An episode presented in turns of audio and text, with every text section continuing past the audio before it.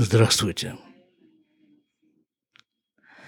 10 октября 2023 года, четвертый день войны в Израиле. Вы слушаете подкаст из Израиля. У микрофона Шломо Радзинский. Эта война получила свое название. Теперь она называется Харавод Барзель – «Железные мечи». Я вам говорил, да, когда-то там, в предыдущих выпусках, что э, мы с семьей взяли отпуск вообще-то на эту неделю. И вообще-то мы сейчас должны были бы отмокать в теплых водах Кенерета, глядя на окружающие горы. Но вышло постановление отменить все отпуска. Но я еще где-то продержался пару дней дома. Воскресенье, понедельник, а сегодня вышел на работу. Да и просто было какое-то такое ощущение, некоторое небольшое ощущение дезертирства, мол, что же-то я тут дома сижу. Ну и поехал сегодня с утра. Как я добирался на работу, э, непредставимо совершенно. Какими-то там кружными путями, какими-то левыми там автобусами, трэмпами, там, не знаю.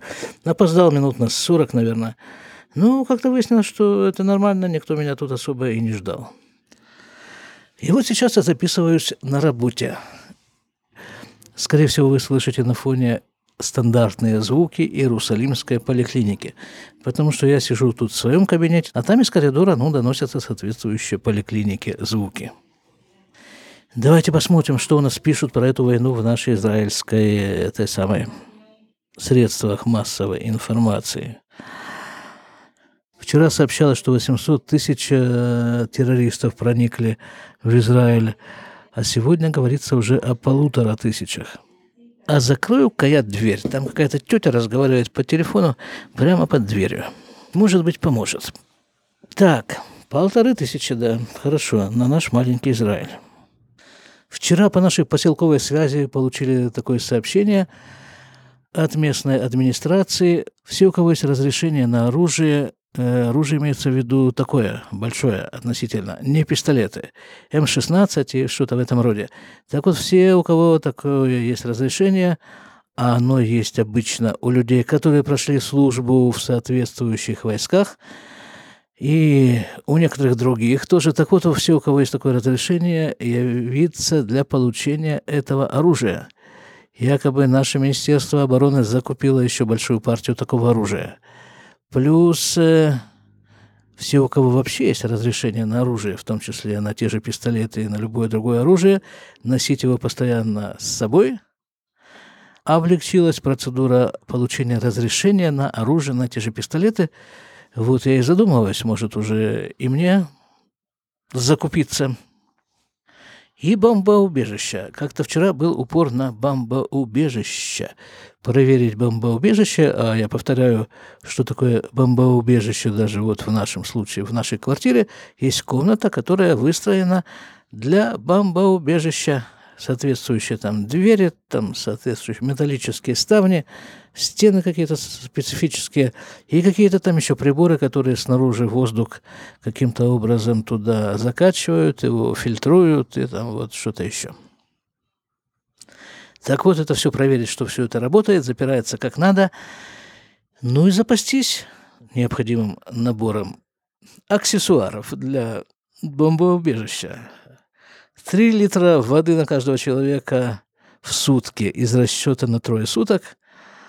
А еда, консервы, ну, все, что положено. כן. בריאות האישה, כן, שמה זה, זה מחנה. Ну вот, например, вот сейчас наша начальница привела нового уборщика, потому что уборщики-то в основном и вот э, в этом э, отделении поликлиники, в частности, арабы, да? И так вот привела евреев в Кипе. Арабов э, нет. Арабы закрыты в своих городах. Их оттуда не выпускают. Так, где мы были? В бомбоубежище, правильно?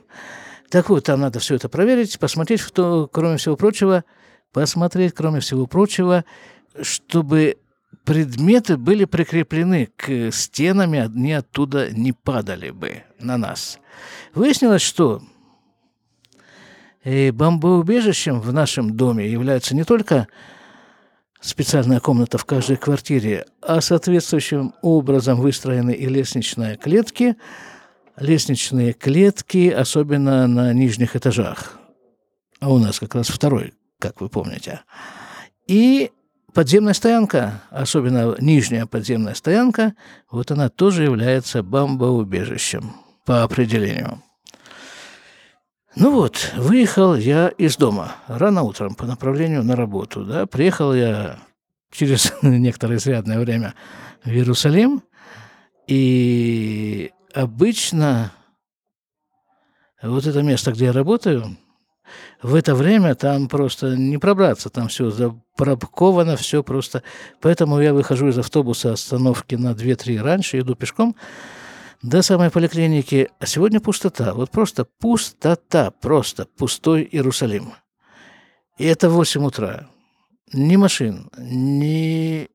Вот у нас тут вот возле поликлиники строится, строится линия трамвайная. И в 8 часов, а может быть даже и раньше, начинается вот эта долбежка. Там долбят землю, вот этот камень какой-то, этот камень бедный, его долбят. Какая-то громадная машина, и долбят его. Ну, не знаю, я ухожу с работы в 5 часов, его долбят, и долбят его прямо на моей голове. Я подозреваю на головах всех здесь работающих. А ведь есть ведь люди, которые здесь живут, просто живут. Ну, слава богу, есть закон, по которому после, не помню, скольки часов, э, вот так вот шуметь нельзя. Всякие строительные работы нужно, нужно заканчивать, строительный шум. Этим всем занимаются арабы, долбят там, они же обеспечивают какой-то порядок вокруг этой долбежки, они же там э, каким-то образом регулируют движение, они вот это все куча-куча арабов здесь. А сегодня ни одного, ни одного просто, и, соответственно, ни одного удара машиной о землю. Тишина. Тишина, пустота, безлюдие.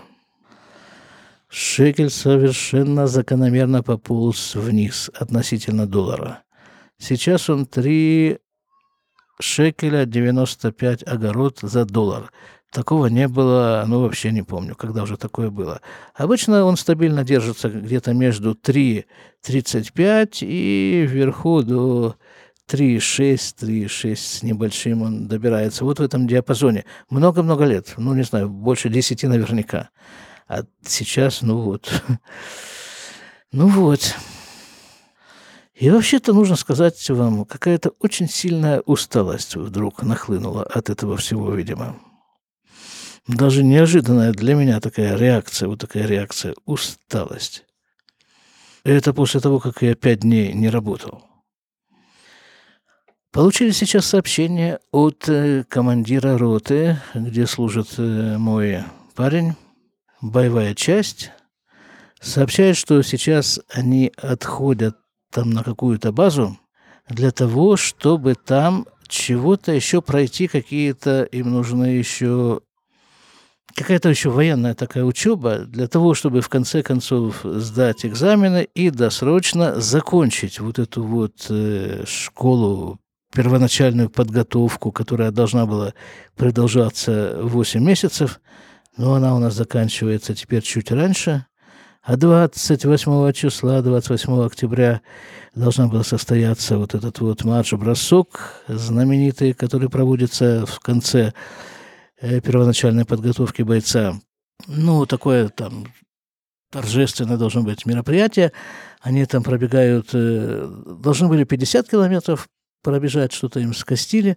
И, но в конце, последний километр, они бегут вместе там с родителями, с родственниками, с бабушками, дедушками, такие бегуны.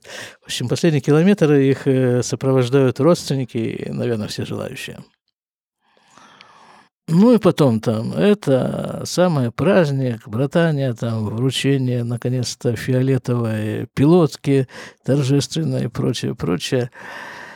И, ну вот похоже, что это все отменяется, или, по крайней мере, переносится. Ну, хотя я не, не знаю, если они все-таки напрямую будут участвовать в войне, я думаю, им это засчитается как марш-бросок на очень-очень много километров. Вот такие вещи пишет командир, да. И в конце он сообщает, что сегодня вечером им раздадут телефоны. Я очень надеюсь, что, как обычно, на час. Радость-то какая, а? Ведь э, с тех пор, когда он посреди дня в субботу ушел туда, то сегодня уже третий день. Он, по-моему, не звонил. Нет, он один раз звонил, да. Но потом у них забрали телефоны. Чтобы не запеленговали их местоположение. Давайте еще на прощание заглянем в новости. Это теперь уже такое занятие вообще постоянное. Мирзак и Хадашот.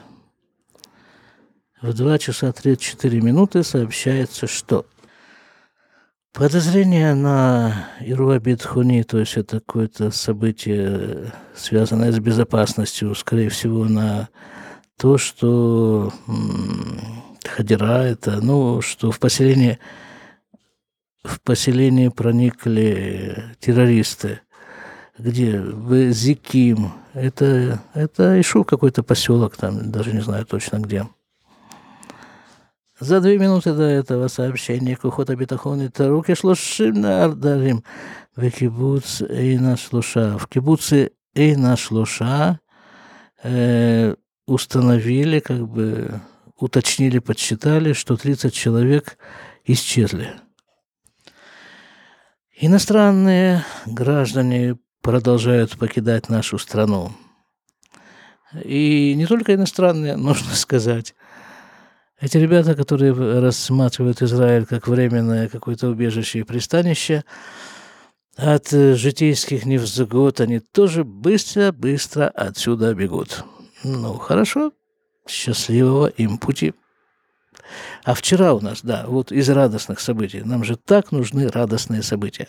Так вот, я говорил, что вчера вечером мы организовали Хануката Байт. Ну, как бы такое, новоселье такое, как выяснилось, очень и очень, очень нужная вещь. Э, то есть, что пригласили друзей, довольно много пришло народу, заполнили нашу новую громадную квартиру. Ну, что там, поговорили, поговорили, Деврей Тура это называется, да, это вещи истории. Поговорили просто так, помолились вечернюю молитву и разошлись. Пришли люди из э, Милуима, резервисты, которые служат где-то поблизости и были свободны в это время и смогли прийти. Но было как-то ну, ну, очень тепло, душевно, радостно и просто какое-то просто такое счастье. Такой был небольшой островок счастья, посреди этого того, что сейчас делается в Израиле. Но нет, на самом-то деле в Израиле сейчас делаются классные вещи, да. Вот эта помощь солдатам, это совершенно непредставимая. Это помощь солдатам, которые оказывают все помощь солдат друг другу, помощь солдату нам, наша помощь им. И только все это очень-очень и очень дорого стоит и в человеческих жизнях, и в деньгах. Ну, хорошо, ребята, будем здоровы, будем живы. И чтобы наша жизнь была здоровой, счастливой и безопасная, чуть не вырвалось слово. Ну, на самом-то деле, как-то, не знаю, как-то вот хорошо бы всех этих вот э, наших врагов как я где-то э, прочитал такое выражение, умножить на ноль. О, вот что хочется с ними сделать. Очень сильно. До свидания.